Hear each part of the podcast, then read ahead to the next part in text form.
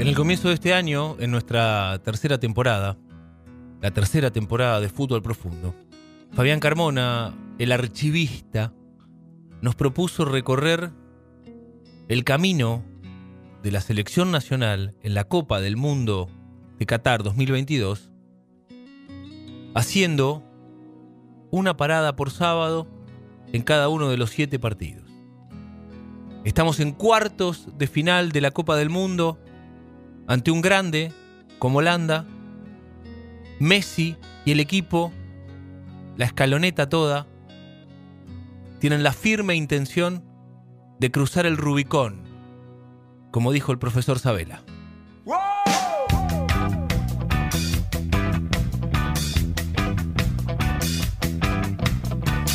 Cinco hermanos que decían quiero ir a las estrellas. En el camino de Argentina hacia su tercera estrella que revisamos sábado a sábado en Fútbol Profundo, hoy llegamos a la quinta estación. Viernes 9 de diciembre de 2022. Cuartos de final. El rival es un viejo conocido. Holanda según la nomenclatura histórica. Países Bajos según los tiempos actuales.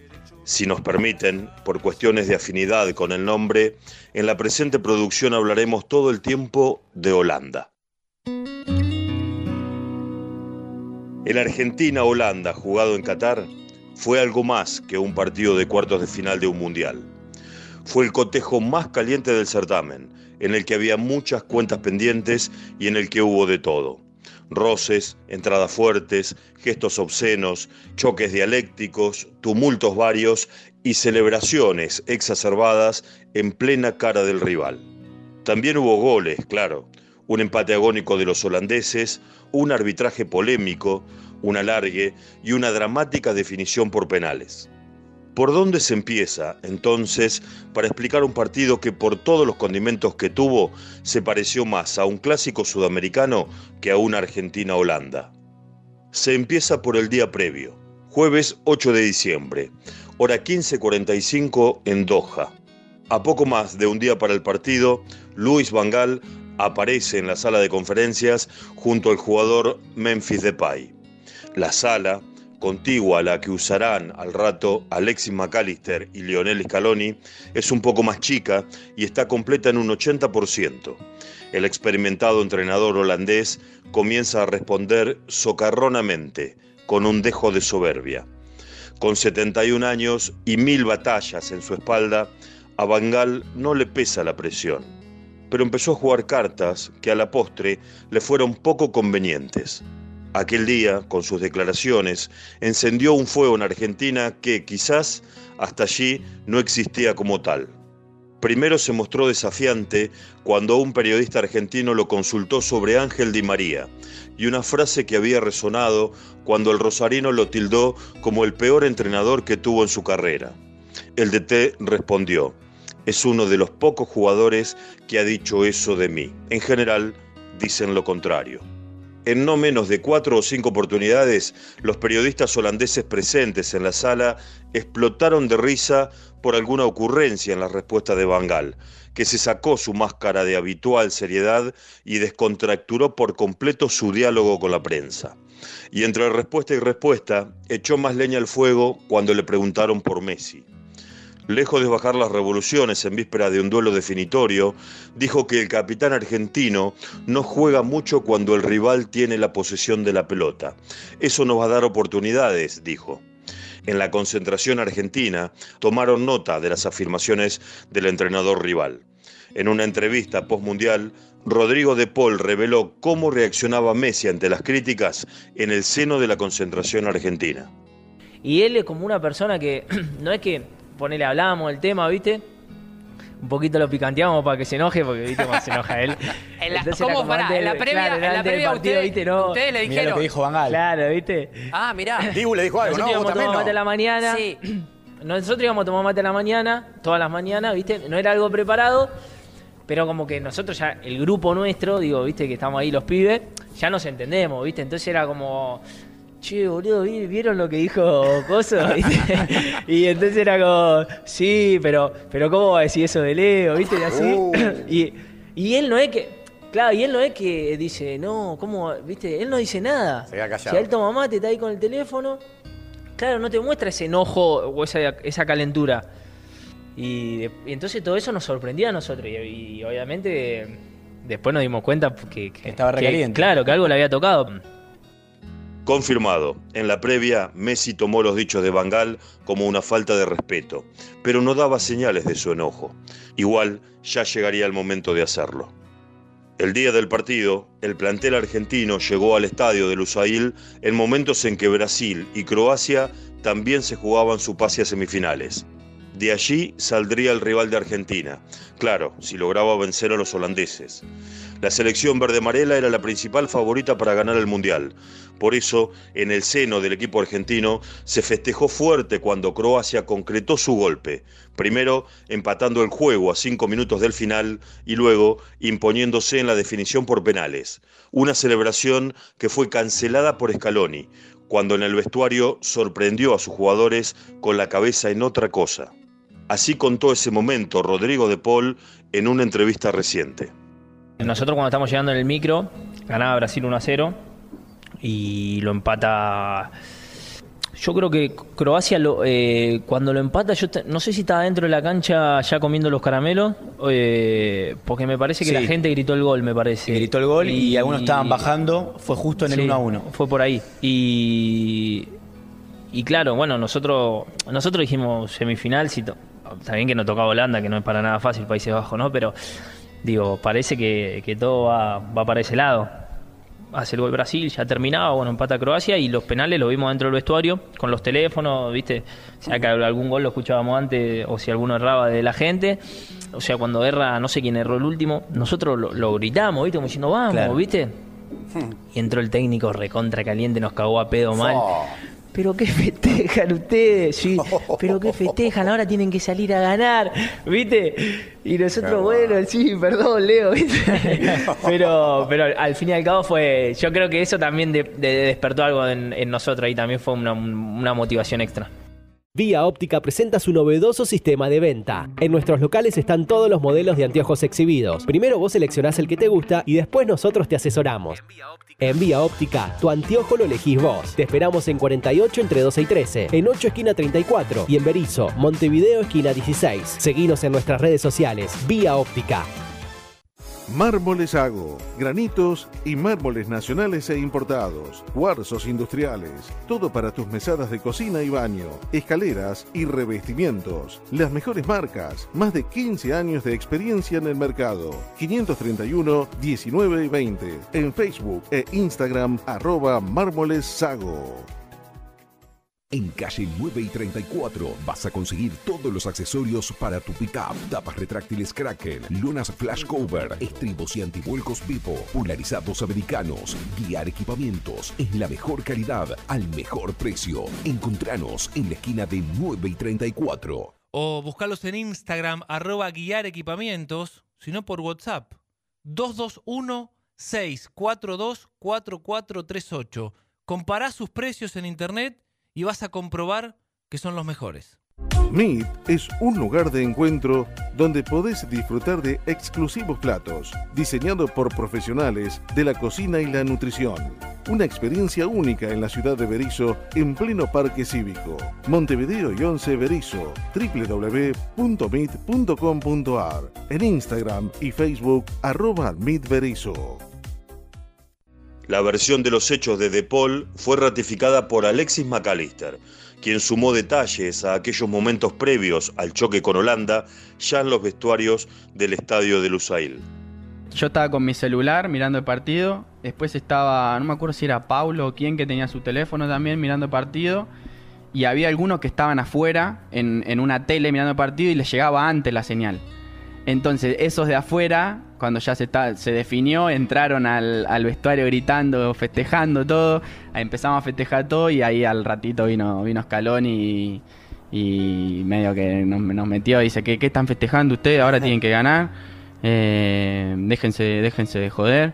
Y bueno, nosotros por dentro estábamos, estábamos festejando, estábamos saltando, pero por afuera nos tuvimos que, tranquilizar un poco.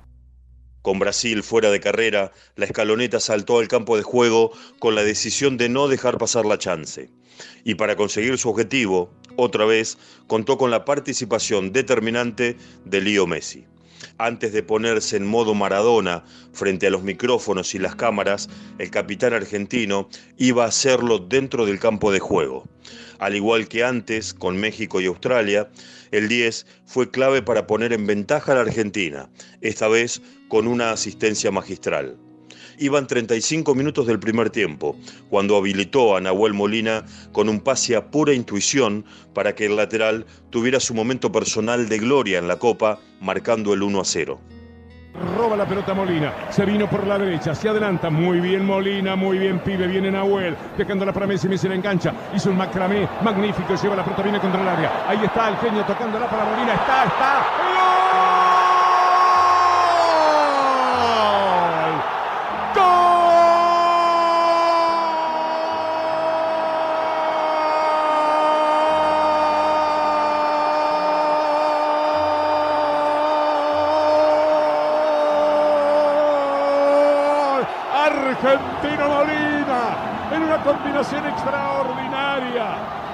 Perforó la defensa del equipo holandés para rematar sobre la salida del arquero con enorme oportunismo, con singular brillantez para alcanzar la escaloneta, el peldaño inicial para una victoria que lo ponga en las semifinales del Campeonato del Mundo. Una jugada extraordinaria en el final que permitió con el pase de Lionel la llegada a fondo de este equipo argentino que había hecho un poquito mejor las cosas y que ahora en el cuento y en el talento enorme de Messi dispara la pelota justo para Molina para que la carrera toque sobre la salida del arquero. Argentina 1, Holanda 0, genio de Messi más Molina igual, Argentina 1 a 0. Ya en el segundo tiempo, una infracción a Marcos Acuña sancionada con penal le iba a dar la chance a Messi de seguir agigantando su foja de servicios. El 10 cruzó el remate y dejó parado a Noppert, el arquero holandés. El gol sirvió para poner el 2 a 0 y para que Leo se transformara en el máximo goleador argentino en la historia de los mundiales, alcanzando a Gabriel Batistuta. Le va a pegar Messi, la zurda infinita del fútbol argentino, tratando de definir la noche, procurando que ahora sí la Argentina sea semifinalista. Va Lionel, va Lionel, gol.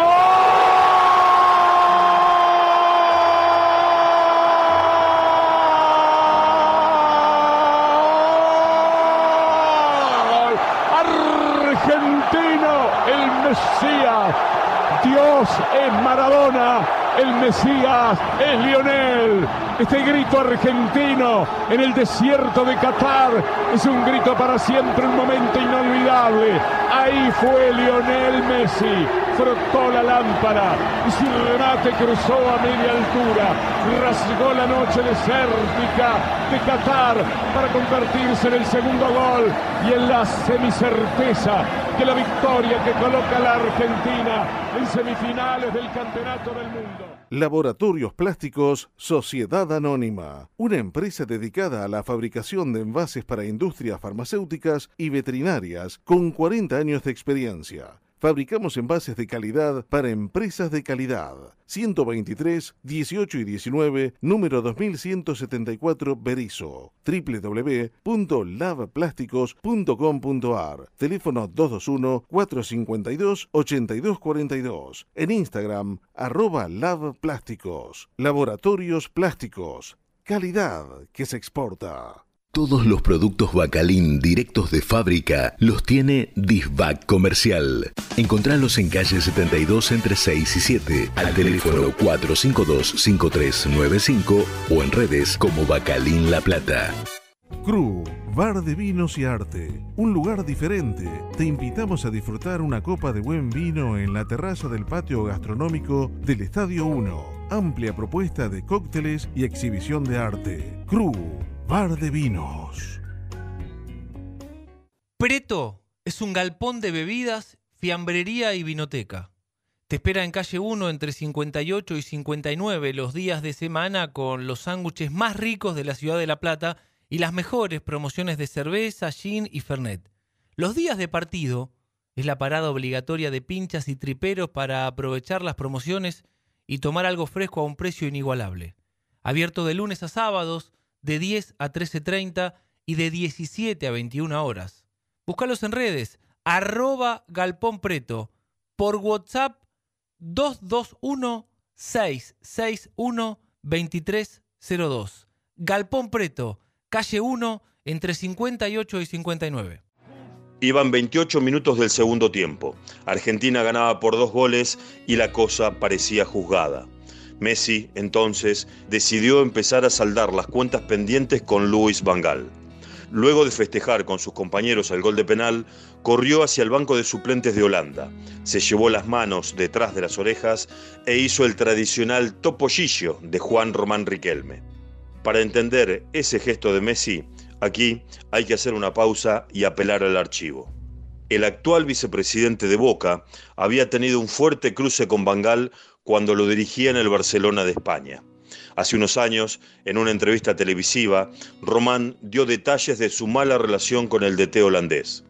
Dijo que lo hacía jugar en otra posición, que le cuestionó su labor dentro de la cancha y declaró públicamente que él no había solicitado su contratación.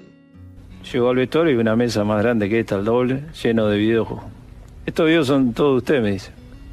Me dice, usted es el mejor jugador del mundo cuando tiene la pelota, cuando no tiene la pelota jugamos con uno menos. Yo lo miré, ¿no? Recién le había dado la mano. Y entonces ahí me dice... Vos venías a ser campeón con Boca, todo. Sí, sí, entonces ahí me dice, mire, lo trajo el presidente, porque allá habían hecho una encuesta. Después de ganar Madrid habían hecho una encuesta y bueno, la gente quería que yo llegue a Barcelona. Entonces me dice, bueno, acá tenemos un sistema en el cual yo confío en él y usted va a tener que jugar de puntero izquierdo. Sí, que no tengo problema. Pero claro, yo tenía que estar quieto ahí, no aguantaba. Jugamos segundo o tercer partido y yo me metí atrás del número 5, como juega siempre. Le ganamos al Racing de Santander 2 a 1 y le doy los dos pases a Kluivert. Yo o sea, bajabas la pelota y le dabas la pelota a Kluivert. Pues claro, no, agarraba el 5, yo me metía de puntero izquierdo, me metía atrás del número 5, me daban la pelota, yo le di el pase al negro y hizo los dos goles. yo contento, al otro día vamos a entrenar, digo, los diarios contentos, Riquel me dio los dos pases, cómo se entiende con Kluivert, vamos a empezar el entrenamiento, los jugadores de un lado, el técnico del otro, y dice, usted es un desordenado. Todos dicen que jugó un partidazo, pero yo a usted le dije que tiene que jugar puntero izquierdo. No, pero hiciste dos pases goles. Bueno, yo pensaba lo mismo que vos, pero él no. No le importaba, yo tenía que jugar puntero izquierdo. ¿Y? Y bueno, ahí ya la cosa fue complicada. Después yo no aguantaba jugando ahí, seguía así, me tenía que meter para el medio para agarrar la pelota y después de unos partidos para afuera. Jugaba el segundo tiempo. Te sacó. Ahora que ya entendemos por qué Messi revivió al Topo en plena Copa del Mundo, vamos a los 15 minutos finales, que serían 25, porque el cuestionado árbitro español Mateu Laos y sus asistentes iban a adicionar 10 minutos al tiempo reglamentario. Argentina ganaba 2 a 0 y perdido por perdido, Bangal mandó a la cancha al lungo Wow Weghorst. Ni el más original de los mortales podría sospechar lo que pasaría de allí en más con el delantero del Besiktas de Turquía. A los 83 minutos marcó el descuento de Holanda, luego de conectar de cabeza un centro de Bergwijn. Hasta allí, nada que Argentina no hubiera sufrido ya en los octavos de final ante Australia.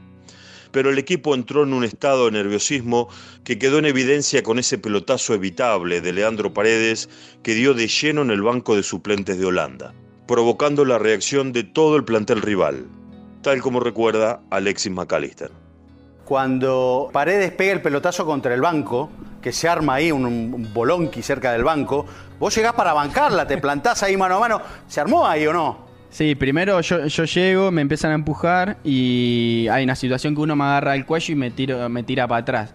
Yo medio que la exageré un poco para ver si, si el bar hacía algo. Después cuando vi que no pasó nada, me levanté y fue Berwin, Berwin, ah, que, ahora está en el Haya, que juega en el Tottenham. Medio que me empieza a empujar y me, mira, viste, con una cara que estaba como loco, viste. Y yo, yo no soy de pelear mucho, o sea, si tengo que saltar por mis compañeros lo hago, pero no, no soy un chico que se va a poner a pelear. Y nada, me causó un poco de gracia la cara que tenía, no, no la situación ni nada, pero la cara con la que me miraba, medio que me causó un poco de gracia y bueno, me, empecé a reír. Qué un picante poco. estuvo ese partido. Sí, fue terrible. fue ¿Tanto se bardearon en el campo de juego? Sí, sí, adentro la verdad que, que fue, fue terrible. Pero todo, todo empezó por lo que ellos hablaban afuera también. Con el partido 2 a 1, el reloj ya superaba el minuto 100 cuando el juez ibérico vio falta de Pesela cerca del área luiseleste y los corazones se paralizaron. Y pasó lo inesperado. Un toque corto y raso al corazón del área encontró a Weghorst para que el delantero invocara el gol de su vida.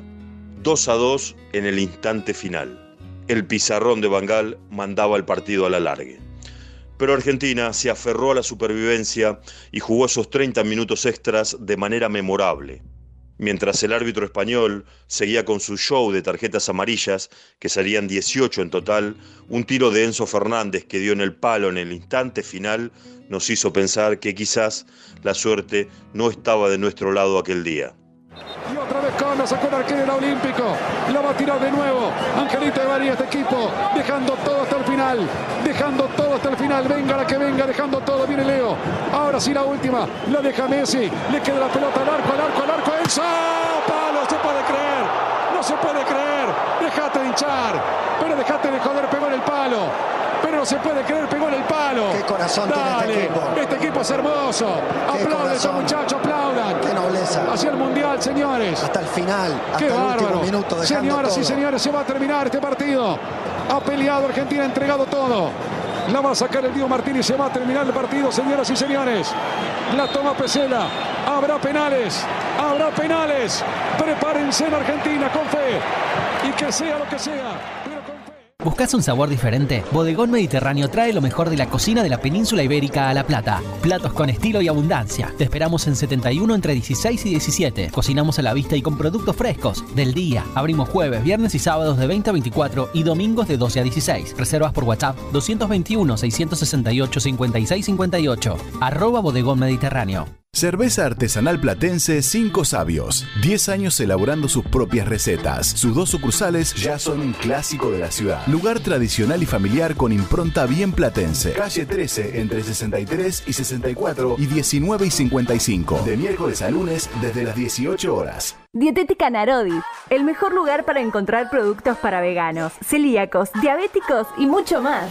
Vení a visitarnos a 46 entre 8 y 9 y 64 esquina 23. Envíos a todo el país. Narodidietética.com. Novedades en Instagram. Arroba Narodi Dietética. Que además te espera en su nueva sucursal de Avenida 1 entre 58 y 59. Llegó The Bunker, zona de Play 5 a Citibel. Torneos públicos y privados. Alquiler por hora. Consulta promociones y juegos disponibles en arroba debunker.ar. Abierto de lunes a sábados de 12.30 a 21 horas. The Bunker, zona de Play 5, 4, 72 y 14, Citibel. 0116 221 616 0116 En las semifinales de la Copa del Mundo de 2014, jugada en Brasil, Sergio Chiquito Romero se convirtió en héroe y metió a la Argentina en la final al detener dos penales frente a Holanda, también entonces dirigida por Luis Van Gaal. Por eso, en la conferencia previa al partido en Qatar, el DT holandés, quizás en un intento de convencerse a sí mismo de que la racha cambiaría, dijo que si tenemos que llegar a los penales, creo que esta vez estamos en ventaja. Eso fue música para los oídos del Dibu Martínez, que se inspira cada vez que un oponente le da letra antes de tiempo. La tensión que fue increciendo durante el partido no mermó durante la tanda de penales. Los gestos, las presiones de unos a otros dieron cuenta de que la cosa se había transformado definitivamente en una batalla sin cuartel. Dibu atajó los dos primeros y Lautaro Martínez se sacó la mufa que lo perseguía desde el inicio de la Copa, acertando el tiro decisivo y clasificando a la Argentina a su sexta semifinal en un mundial. Le va a pegar Virgil van Dijk, arranca los penales. Carrera corta. Va Van Dijk contra el Divo que se le mueve. Vamos Argentina. Va Van Dijk. ¡Divo! ¡Divo! ¡Dibu Goico Dibu! ¡Dibu Goico Dibu! ¡Dibu Goico Dibu! Impresionante el arquero argentino a la derecha. Poca carrera de Bandai. Lo esperó y salió. Salió hacia su derecha firme. Irá Berghaus. Le va a pegar el zurdo. Vamos, Dibu. Irá Berghaus. Contra el Dibu. Va. Berghaus, Dibu. te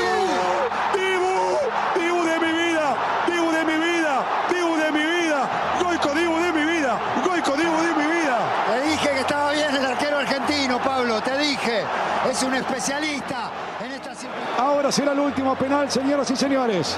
3 a 3 el partido. Espera el martes. Croacia rival. Ir a Lautaro Martínez contra Nopert. Se le mueve el arquero. Va Lautaro, va Lautarito. Va Lautaro. Lautaro.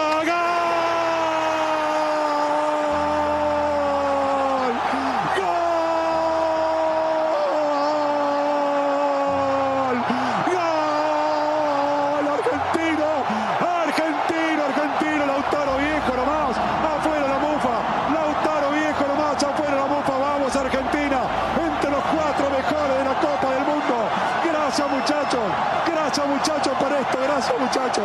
Gracias muchachos por esto entre los cuatro mejores del mundial. Los jugadores neerlandeses enloquecidos se van encima los argentinos. Estamos entre los cuatro mejores.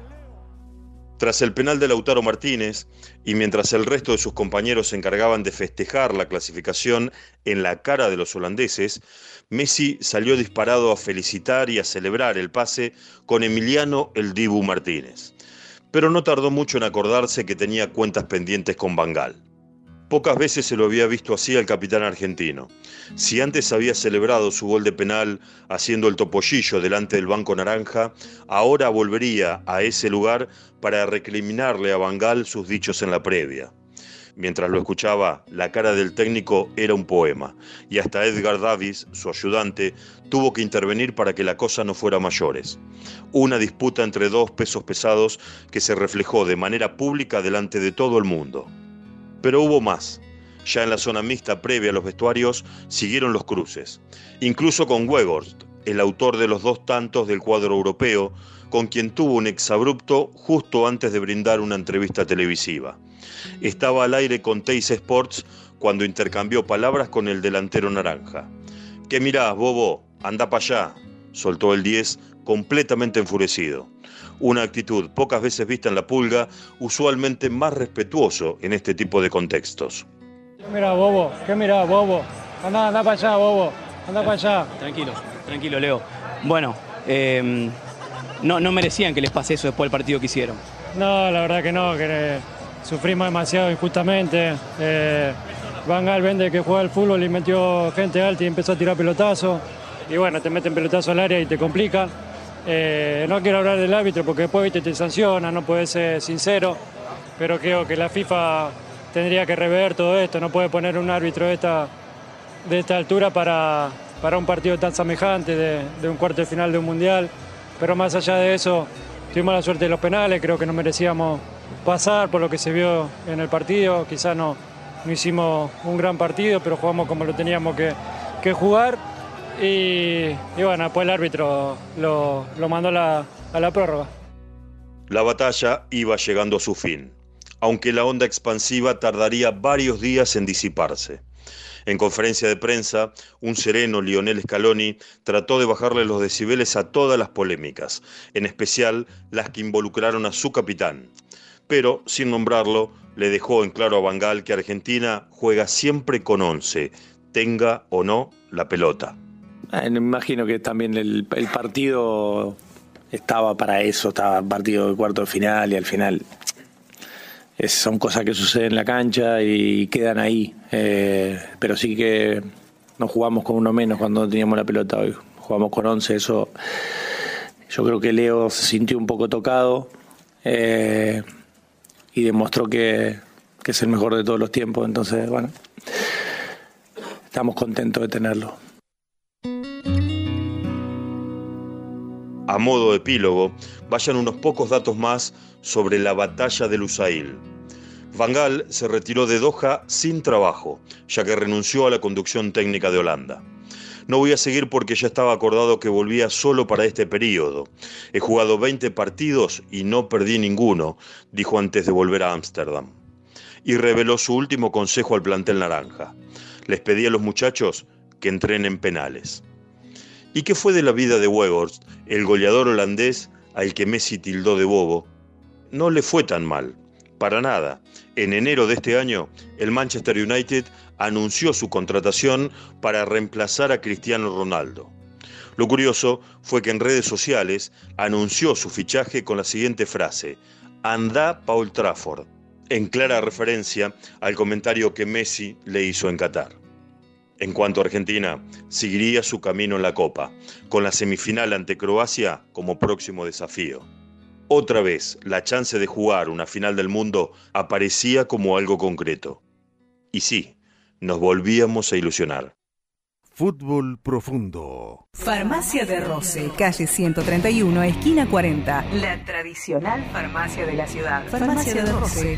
Envío sin cargo al 470-5716 o por WhatsApp al 221-314-2308. Todas las mutuales, todos los medios de pago. Farmacia de Roce. Más de 30 años a su servicio.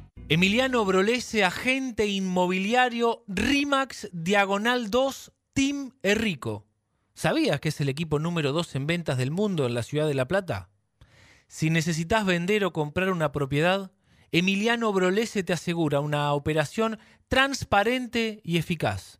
Consultalo por WhatsApp al 221 455 6863. En Instagram, arroba Emiliano Brolese Rimax. Pizzería Bachi. Desde 1940 con la mejor pizza de la ciudad. Una tradición, una costumbre. Vení y probá nuestra especialidad. Pedí la pizza de espinaca. Pizzería Bachi. Diagonal 79 entre 1 y 2. Edelap WhatsApp. Agendanos y contactanos rápido y fácil.